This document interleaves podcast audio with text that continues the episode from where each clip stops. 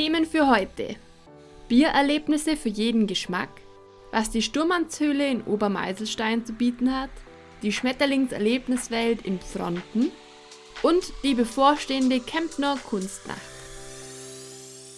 Herzlich willkommen zum Allgäu Puls Podcast. Ich bin die Pia und als gebürtige Allgäuerin liebe ich es, neue Ideen in unserer Heimat zu entdecken. Und genau diese Impulse bekommt ihr hier. Viel Spaß! Dass es bei uns im Allgäu gutes Bier gibt, ist, glaube ich, kein Geheimnis mehr. Es gibt aber auch eine ganze Reihe an Biererlebnissen, die man hier im Allgäu machen kann und die möchte ich euch heute mal vorstellen. Auf die Idee, das überhaupt zu recherchieren, bin ich gekommen, weil ich eine Seite entdeckt habe namens bier-spaß.de. Und auf der Seite gibt es halt ganz viele Angebote im Rahmen von Bierverkostungen, Bierverkostungsevents, Junggesellenabschiede, Brauereikurse und, und, und. Und deshalb habe ich das ein bisschen mal unter die Lupe genommen. Grundsätzlich würde ich sagen, es gibt zwei verschiedene Arten von diesen Biererlebnissen. Einmal ein Erlebnis, das man bei der Brauerei vor Ort macht, wo man dann vor Ort auch selbst bei der Brauerei das bucht. Oder eben von einem Anbieter von bier-spaß.de, dass man solche Gruppenangebote bucht, die jetzt aber nicht direkt in der Brauerei stattfinden. Auf letzteres gehe ich jetzt kurz nochmal ein, also auf dieses allgemeine Biererlebnis, wobei das nicht ganz meine Empfehlung ist, deshalb sage ich auch nur kurz was dazu. Bei dem Anbieter hat man jetzt zum Beispiel den Vorteil, dass man da jetzt nicht nur alle Angebote rund ums Bier brauen und Bier testen buchen kann, sondern auch alles rund um Schnaps, Whisky, Rum, Gin und so weiter. Also da gibt es mehr Vielfalt Vielfalt, die man natürlich dann auch kombinieren kann bei einem Event, wenn man jetzt gerade was zu feiern hat, egal ob Weihnachtsfeier oder Geburtstagsfeier, Junggesellenabschied und Co. Der Nachteil daran ist, dass es vergleichsweise eigentlich relativ teuer ist mit 50 Euro pro Ticket und dass es momentan nur die Standorte im Fronten und Markt Oberdorf gibt. Und was mir ein bisschen stutzig macht, ist, dass die auch Angebote in Berlin, Hamburg und so weiter haben und ich deshalb die Befürchtung habe, dass man da einfach so einen allgemeinen Vortrag oder Seminar hat und jetzt gar nicht so bezogen aufs Allgäu sein Biererlebnis hat. Und deswegen springen wir jetzt gleich zu meiner eigentlichen Empfehlung. Und zwar habe ich entdeckt, dass es in Rettenberg, also der Allgäuer Bierstadt kann man sagen. Es ist deshalb eine Bierstadt, weil da sehr viele Brauereien ansässig sind, also auf sehr geringem Raum findet man dort drei große Brauereien im Allgäu. Also mit große Brauereien meine ich Familienunternehmen und Brauereien, die halt jetzt noch keinem großen Konzern angehören. Und in Rettenberg gibt es einen sogenannten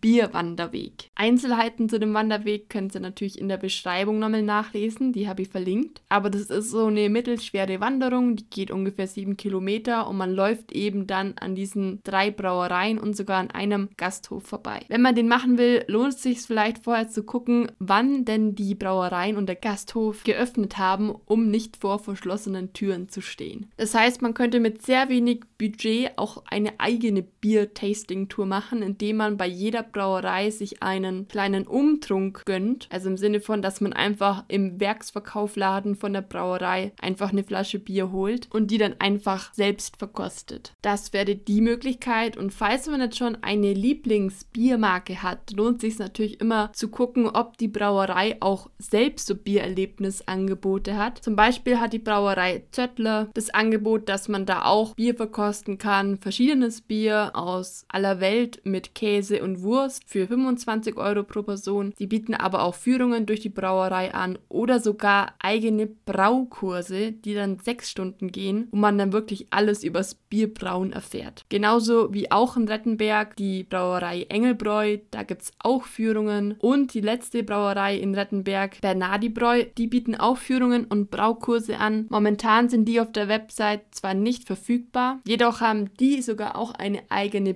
Bieralpe, wo man köstlich essen und trinken kann, kann ich aus eigener Erfahrung empfehlen. Und die hat bis Ende Oktober offen und da gibt es auch immer ein gutes Weißwurstfrühstück und natürlich auch das eigene Bier. Und zum Schluss noch meine Lieblingsbrauerei und zwar die Brauerei Scheffler. Bei der gibt es natürlich auch Brauereiführungen und Bierverkostungen. Und wem das jetzt alles vielleicht ein bisschen zu viele Brauereien sind, was sie natürlich verstehen kann, denn im Allgäu haben wir ganze 21 Brauereien. Dem habe ich einmal in der Beschreibung eine Übersicht mit allen Allgäuern Brauereien verlinkt. Wer also gerade im Urlaub ist und in seiner Nähe eine Brauerei sucht, der wird da schnell fündig und kann dann gleich vor Ort ein regionales Biererlebnis Erlebnis ausprobieren und buchen.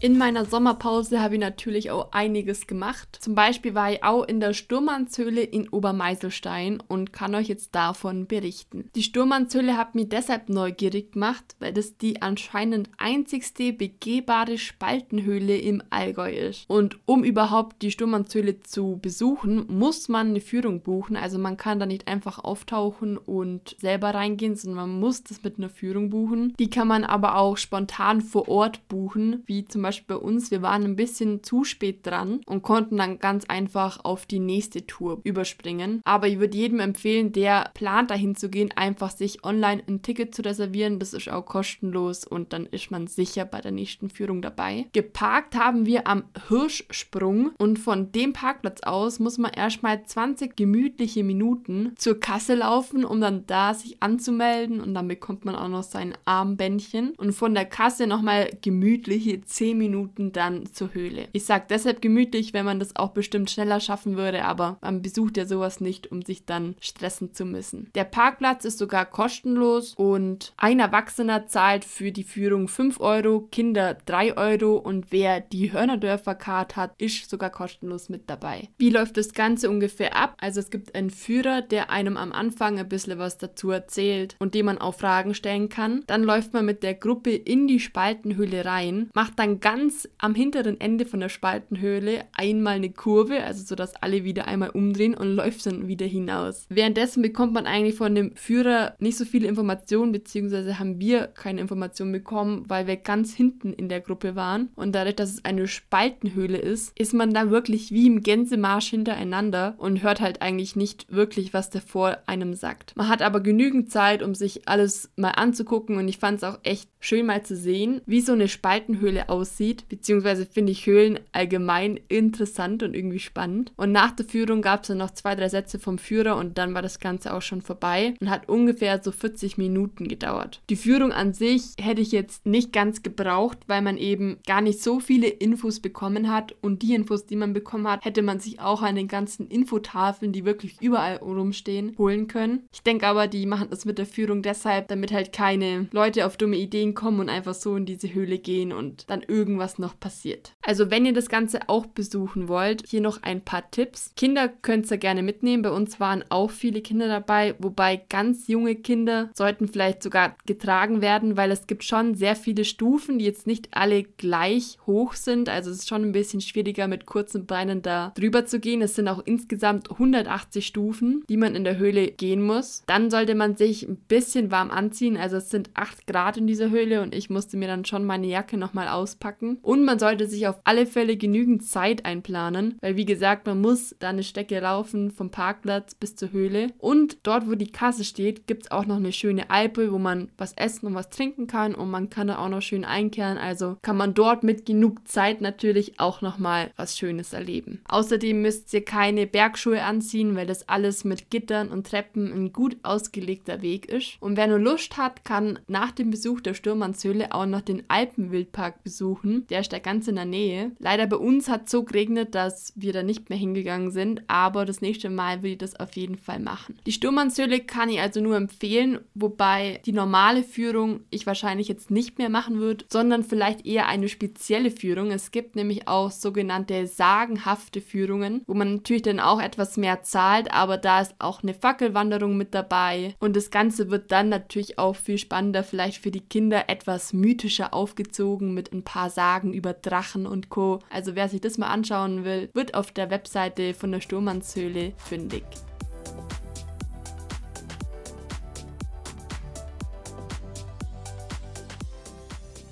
Außerdem habe ich in den letzten paar Wochen auch dem Allgäuer Schmetterlingshaus im Fronten einen Besuch abgestattet. Deshalb dazu auch nochmal ein paar Tipps und ein paar Dinge, die wichtig sind für den Ablauf. Wenn ihr am Wochenende, vor allem in den Ferien, mit euren Kindern oder alleine ins Schmetterlingshaus möchtet, würde ich euch unbedingt empfehlen, das vorher zu reservieren. Wir wollten nämlich schon ein Wochenende davor gehen, aber da der Raum ziemlich klein ist, natürlich aufgrund der Schmetterlinge und den anderen Lebewesen nicht so viele Personen rein dürfen, konnten wir nicht gehen, weil eben schon alle Tickets ausverkauft waren. Die Reservierung kostet 1 Euro und zusätzlich muss man dann noch die Karte bezahlen, die für einen Erwachsenen ungefähr 11 Euro kostet und für Kinder ab 4 Jahren 8 Euro. Parken kann man auch wieder vor Ort und dann geht man einfach rein, holt sich seine Tickets und betretet dann das Schmetterlingshaus. Wie schon gesagt, ist das alles eigentlich ziemlich klein. Ich habe mir das irgendwie größer vorgestellt, aber dadurch, dass es halt klein ist, sind natürlich die Schmetterlinge auf kleinerem Raum und man hat natürlich die Möglichkeit, mehr Schmetterlinge zu sehen, die auch mal auf den Finger zu nehmen. Das ist nämlich erlaubt und alles einfach mal genau unter die Lupe zu nehmen. Vor Ort gibt es dann auch Personal, die im Schmetterlingshaus vor Ort sind, die auch sehr viel erklären zu den Schmetterlingen, zu den Puppen, die natürlich auch im Schmetterlingshaus hängen, aber auch zu den ganzen anderen Tieren, die es noch im Schmetterlingshaus gibt. Vielleicht vor allem für Kinder ganz cool, weil zum Beispiel gab es auch einen Batagam. Das ist wie so eine kleine Eidechse und die hat dann ein Mitarbeiter rausgeholt und dann jedem Kind und natürlich auch jedem Erwachsenen, der wollte, auf die Schulter gesetzt und streicheln lassen. Es gab auch noch große Schildkröten, die man füttern dürfte. Deshalb, wie gesagt, für Kinder auf alle Fälle sehr spannend und natürlich auch für jeden Schmetterlingsliebhaber. Als kleinen Tipp würde ich hier auch wieder sagen, achte auf die Kleidung, nämlich hier ist es eher tropisch warm. Deshalb lieber mit kurzen Sachen kommen oder im Zwiebellook, damit man sich ausziehen kann. Und wer noch genügend Zeit hat, kann hier auch nochmal in die Steinoase einkehren. Das ist nämlich ein echt süß gemachter Raum, der besser klimatisiert ist, wo man dann einen kleinen Kaffee schlürfen kann und ein bisschen Kaffee kann. Das Ganze ist auch überdacht, das heißt, wenn man nach einer Aktivität sucht, die man auch bei Regenwetter machen kann, dann seid ihr hier auf jeden Fall richtig. Und falls es doch Schönwetter sein sollte, könntet ihr an eurem Besuch vom Schmetterlingshaus noch eine kleine Wanderung anhängen. Das haben wir nämlich auch gemacht. Und zwar sind wir zum Wasserfall Höllschlucht gelaufen, der auch im Fronten ist. Und zwar parkt man da beim Klettergarten Höllschlucht und läuft dann ungefähr 30 Minuten zu dem Wasserfall. Das ist ungefähr eine mittelschwere Tour durch einen Wald und man sieht eben ganz schön diesen großen Wasserfall. Deshalb kann ich euch die Tour auch nur empfehlen, die man übrigens auch mit Kindern machen kann. Und wer die Tour nochmal genau anschauen will, der findet die genaue Tourenbeschreibung und wie wir gelaufen sind in dem Link in der Beschreibung vom Podcast.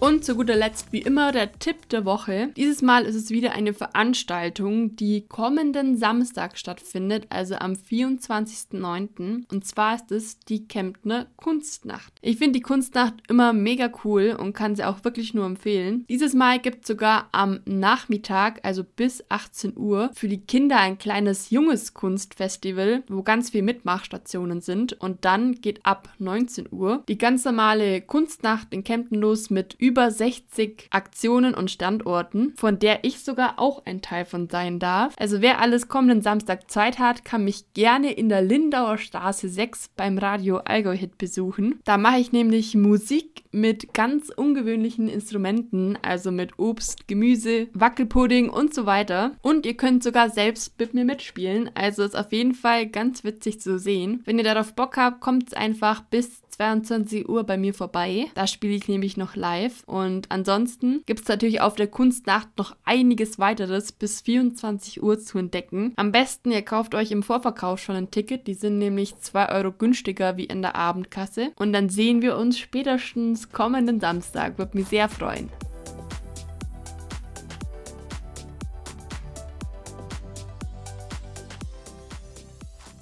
das war's auch schon wieder mit der zehnten Folge vom Allgäu Puls Podcast. Wenn ihr das Format cool findet oder wenn ihr mich unterstützen wollt, dann teilt nochmal gerne den Podcast, schickt es an eure WhatsApp-Gruppen und an eure Freunde und lasst mir auch gerne, wenn ihr möchtet, nur eine Bewertung oder einen Daumen nach oben da. Das würde mich sehr freuen und dann hört man sich nächsten Monat mit frischen Tipps aus dem Allgäu wieder. Tschüssle und Servus.